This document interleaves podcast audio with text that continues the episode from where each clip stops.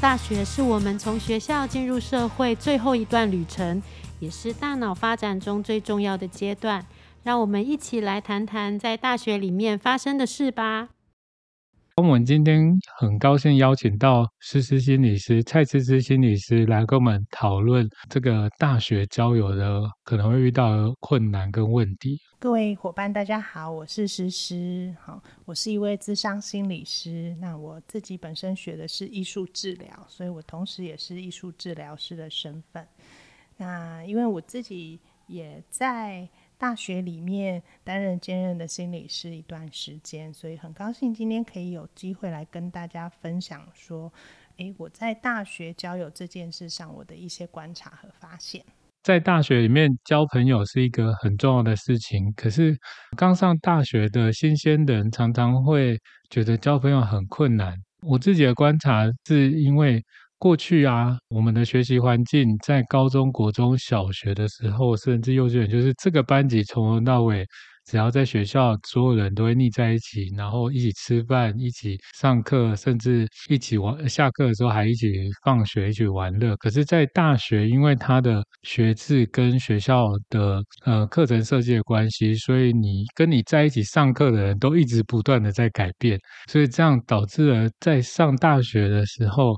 你的交朋友突然间就变得比较复杂，不知道思思，你这这段时间跟大学生一起工作这些经验里面，你会有什么样的观察或发现呢？觉得就像凯军刚才讲到，就是大学的呃课程的设计跟高中以前是完全的不一样的。好，那在以前高中以前。我们大概班上每一个人同学，他的大家的课表都是一样的。哦，我第一节课上什么，跟坐隔壁坐的同学上的课都是一样的，甚至我从第一节到第七节全部都是一样的，这样子。那可是到了大学，其实同样一个系的每一个同学，大家的课表可能就不太一样了。好，因为大学开始有很多不同的选修的课程。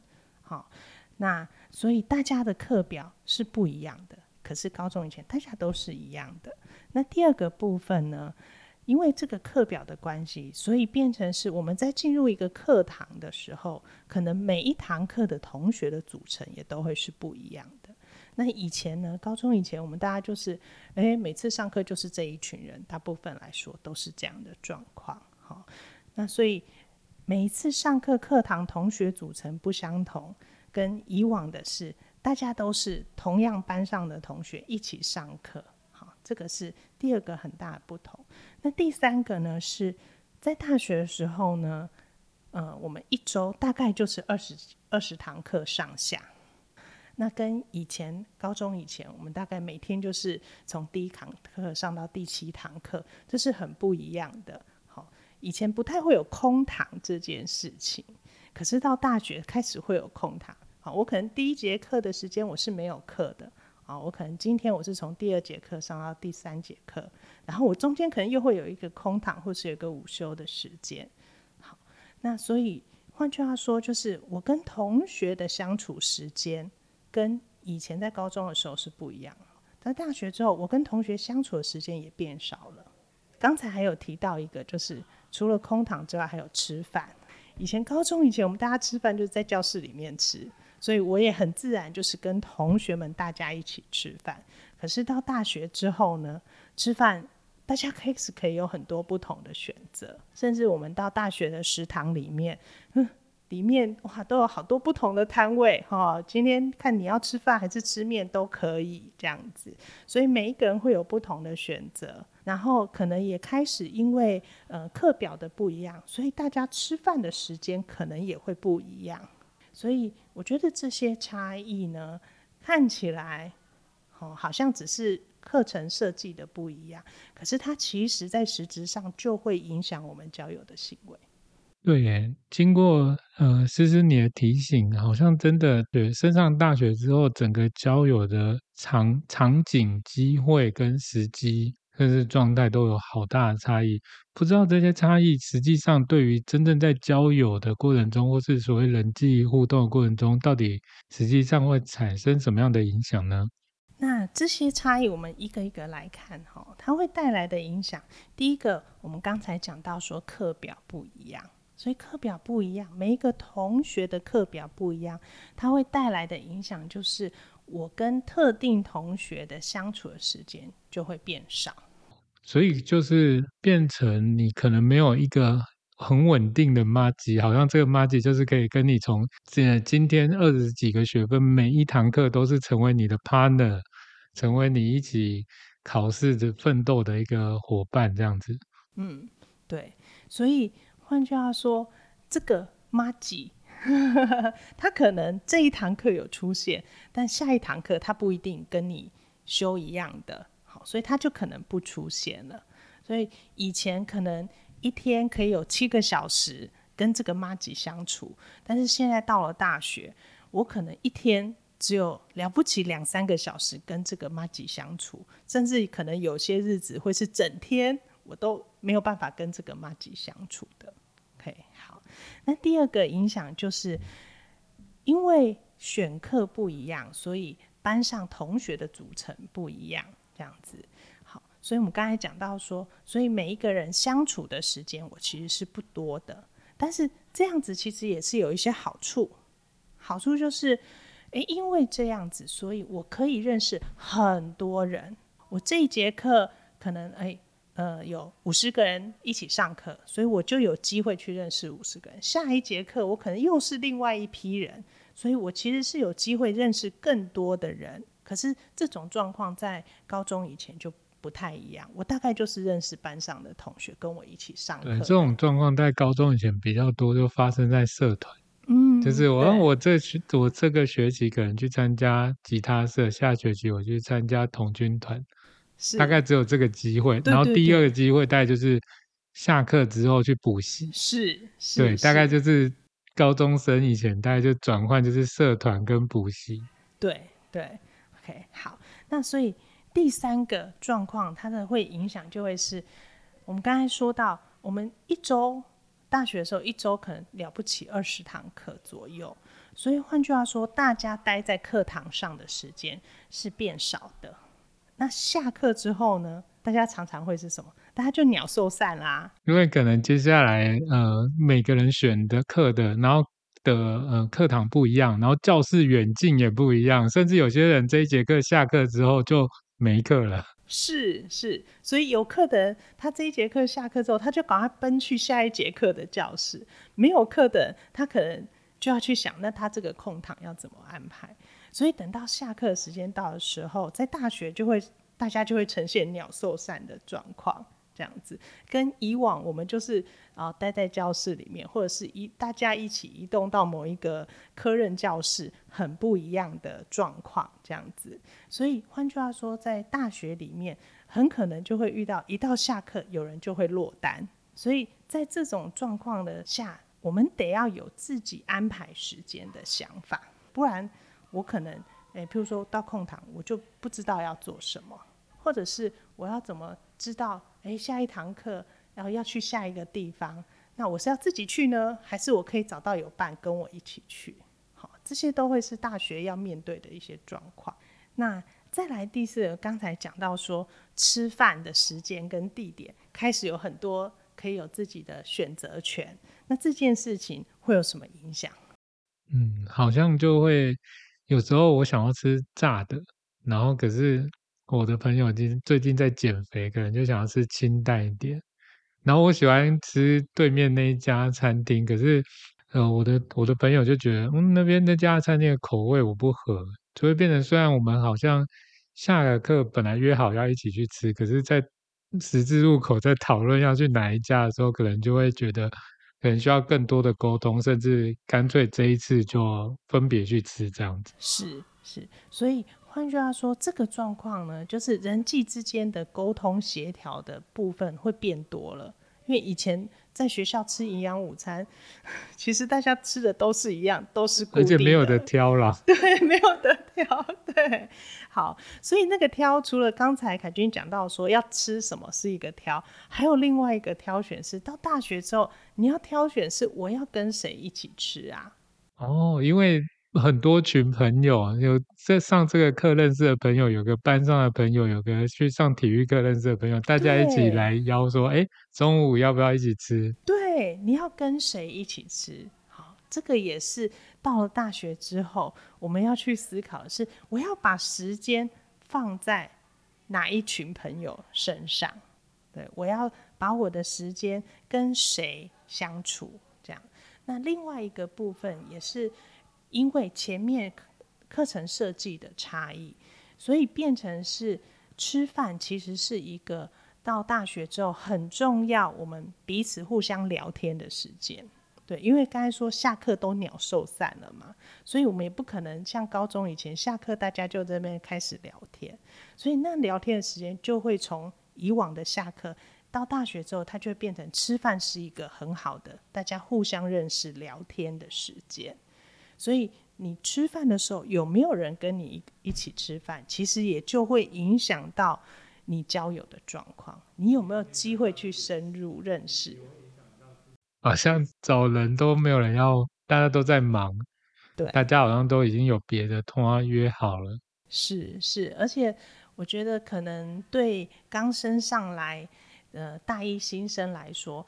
可能他们也不一定习惯说，我吃饭是要邀别人一起吃饭，因为以往就是我就在教室里坐在我位置上吃饭，我自然就跟我的同学朋友一起吃饭了。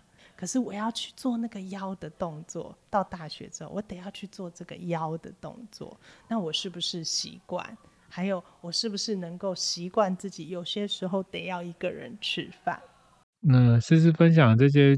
这些差异，还有这些可能遇到的状况啊，不知道有什么具体的方法或建议可以给我们这些大学生们？我想跟大家分享几个我觉得大家可以尝试的方向。好，就是在大学的时候，因为有这样子呃课程设计的限制，好，它影响到了我们交友的状况。那到底我们可以怎么做呢？好，那第一个就是我觉得很重要的是，我们要对其他的同学呢，要抱有好奇心。那这个好奇心呢，既然我们有好奇心，我们就要积极主动的去满足自己的好奇心。所以，当我今天诶可能在上某一堂课认识了一个新的同学，我就要借由哦常常去请问同学，好询问同学，好去。多认识同学，好，譬如说，可能在这个呃交谈的过程当中，可以有机会的话，就可以问问看同学，哎，那你这节课结束之后，你等一下要做什么？说不定对方刚好哎下一堂课也跟你一样，又或者是对方可能也一样是空堂，OK，那你们可以从这过程当中去找到彼此的共同点，OK，或者是说。呃，可能也可以问问看，说，哎，那你放假的时候都在做什么？主动的去关心别的同学，去询问别的同学，好，譬如说，哎，你会不会觉得什么什么课哦很难呐？去建立你跟别人之间可能有一些呃共同的感受，或是共同的经验。好，我觉得从同质性这一点出发是蛮好。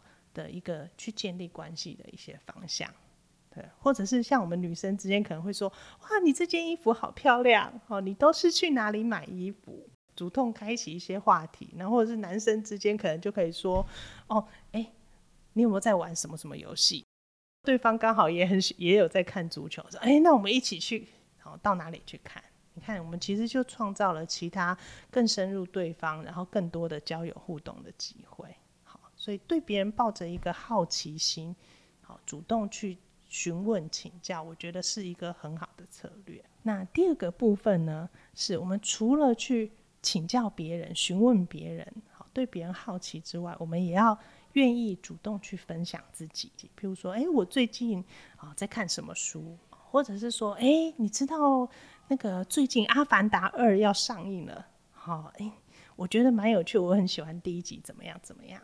当我主动愿意去分享自己的时候，我其实就帮自己开启一个机会，去找到志同道合的同伴，让别人更有机会了解你。是，是是，让别人更有机会了解我，甚至让别人跟我有同样兴趣嗜好的人，他也可以加入这个分享。那第三个部分呢，就是邀约。有些时候要主动去邀请同学去参与自己生活的小事。哦，他不一定要一开始就是我们可以一起吃晚餐吗？或是我们圣诞夜可以一起度过吗？好，我觉得不一定要一一下子就跳到这么大的。一个社交的情境，有些时候可能可以是一个很生活上很小的事情，譬如说，哎，我等一下要去呃全家买个饮料，你要不要陪我去逛？或者是我等下去影印店拿个讲义，你要不要跟我一起去？对，所以邀请伙伴好参与你生活的一些小事。那这当然可以是双向的，你也可以去询问伙伴啊，你等一下要做什么？好，那如果你时间允许，你可以去参与他的事情。所以我觉得这个邀请的动作也是非常重要的。透过邀请，我们可以帮自己争取到更多跟别人相处互动，然后互相认识的机会。那第四个方式就是积极参与活动，好，尤其是大一、大二刚新。呃，新鲜人进到大学里面，其实学校办了很多很多各式各样的活动。那那些活动说到底，它的目的就是希望增进大家互相的认识，希望透过这些活动，让大家可以去拓展自己的社交圈，利用这样的机会去积极参与学校里面或是校内外的各种活动，都是一个扩展交友圈很重要的方式。然后包括说，譬如说参加社团啊，或者是我们大一、大二刚进来，一定就会有那种校友的联谊呀，啊，对不对？对，哈，学校办的迎新宿营，或者耶诞舞会啊，这种。对，是的，哈，那就是积极参与这些活动，甚至是像有的学校，呃，不同的系都会办个什么什么周。哦，让别的科系的同学更认识我们，那个其实也是一种社交的场合，可以透过这样子，然后去认识更多人，或者是邀请你已经有一点点熟悉的朋友，大家一起去参与那个活动，然后让彼此有更多的时间跟机会更深入的认识。最后呢，我觉得是一个。嗯，很简单的动作，但我其实觉得这件事情也蛮关键的。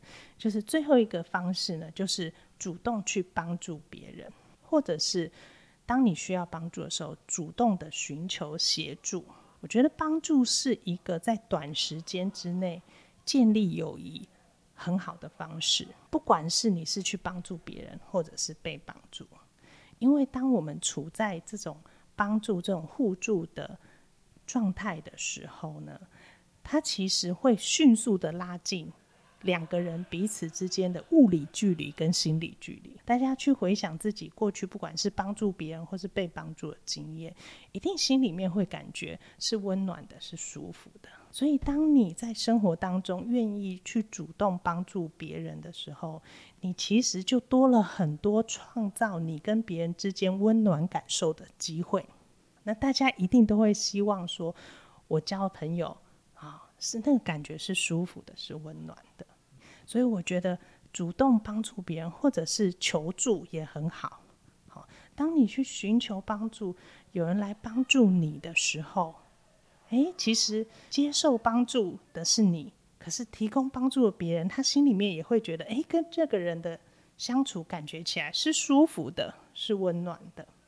所以，不管是帮助别人，或者是被别人帮助，其实都会创造一个很好的交友互动的经验感觉。我我觉得刚刚思思心理师分享这些在交友上面的，无论是不同差异，还有提供这些具体的方法跟建议，都是非常可贵，而且非常我觉得非常贴近大学生在交友的时候可能会需要的部分。可是，不知道思思有没有？常常听到学生们呃会提到的一些常见的困扰，还有这些困扰相对应，可能你常常给他们的建议会是什么？呃，我觉得这段这些年在跟大学生一起工作，就是会发现说，哎，大学生可能在交友上面会有几个几个常见的迷思。好了，譬如说，第一个很常见的是，可能因为过去高中以前的经验是大家都一直绑在一起。所以我们过去的经验告诉我们是，哎，朋友就是做什么事情都在一起。可是我们刚才前面有讲到说，大学因为课程设计的不一样，所以已经不是大家都在一起了。所以换句话说，在大学之后，其实那个交友的形态应该要允许自己更开放、更多元一点。好，所以可能就开始要慢慢接受说，诶，我跟朋友之间不一定要每件事都在一起，每一个。每个人可以有自己的兴趣跟爱好，但它不影响我们成为朋友。那我可以允许自己有一起去图书馆读书的朋友，哈。那我也同样允许自己可以有另外一群，我们可能一起跳舞、唱歌或是打电动的朋友。他们不一定要是同一群人。那所以你可以就可以有可能一起吃饭的朋友啊，或者是可能有些朋友呢。他是可以在失恋的时候，哈，一起陪伴陪伴你的朋友。可是这一群朋友，他可能不一定会是陪你一起研究外星生物，或者做一些什么奇怪研究的，或者一起去看电影啊，或者看球赛啊，是有是都会有不一样好的搭档这样子。是，对。所以我觉得到大学之后呢，那个交友就。不要再执着于说我的好朋友就是什么事都要在一起。好，我们可以允许自己去认识很多不同群的朋友。那在我参加不同、进行不同活动的时候，可以有不同的朋友一起互相陪伴。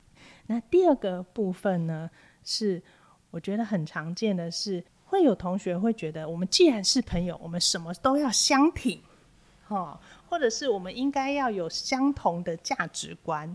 那我觉得在高中以前，这样的状态比较容易出现，是因为高中以前我们班上的同学基本上生长的环境的同质性跟大学的同学比起来是比较高的。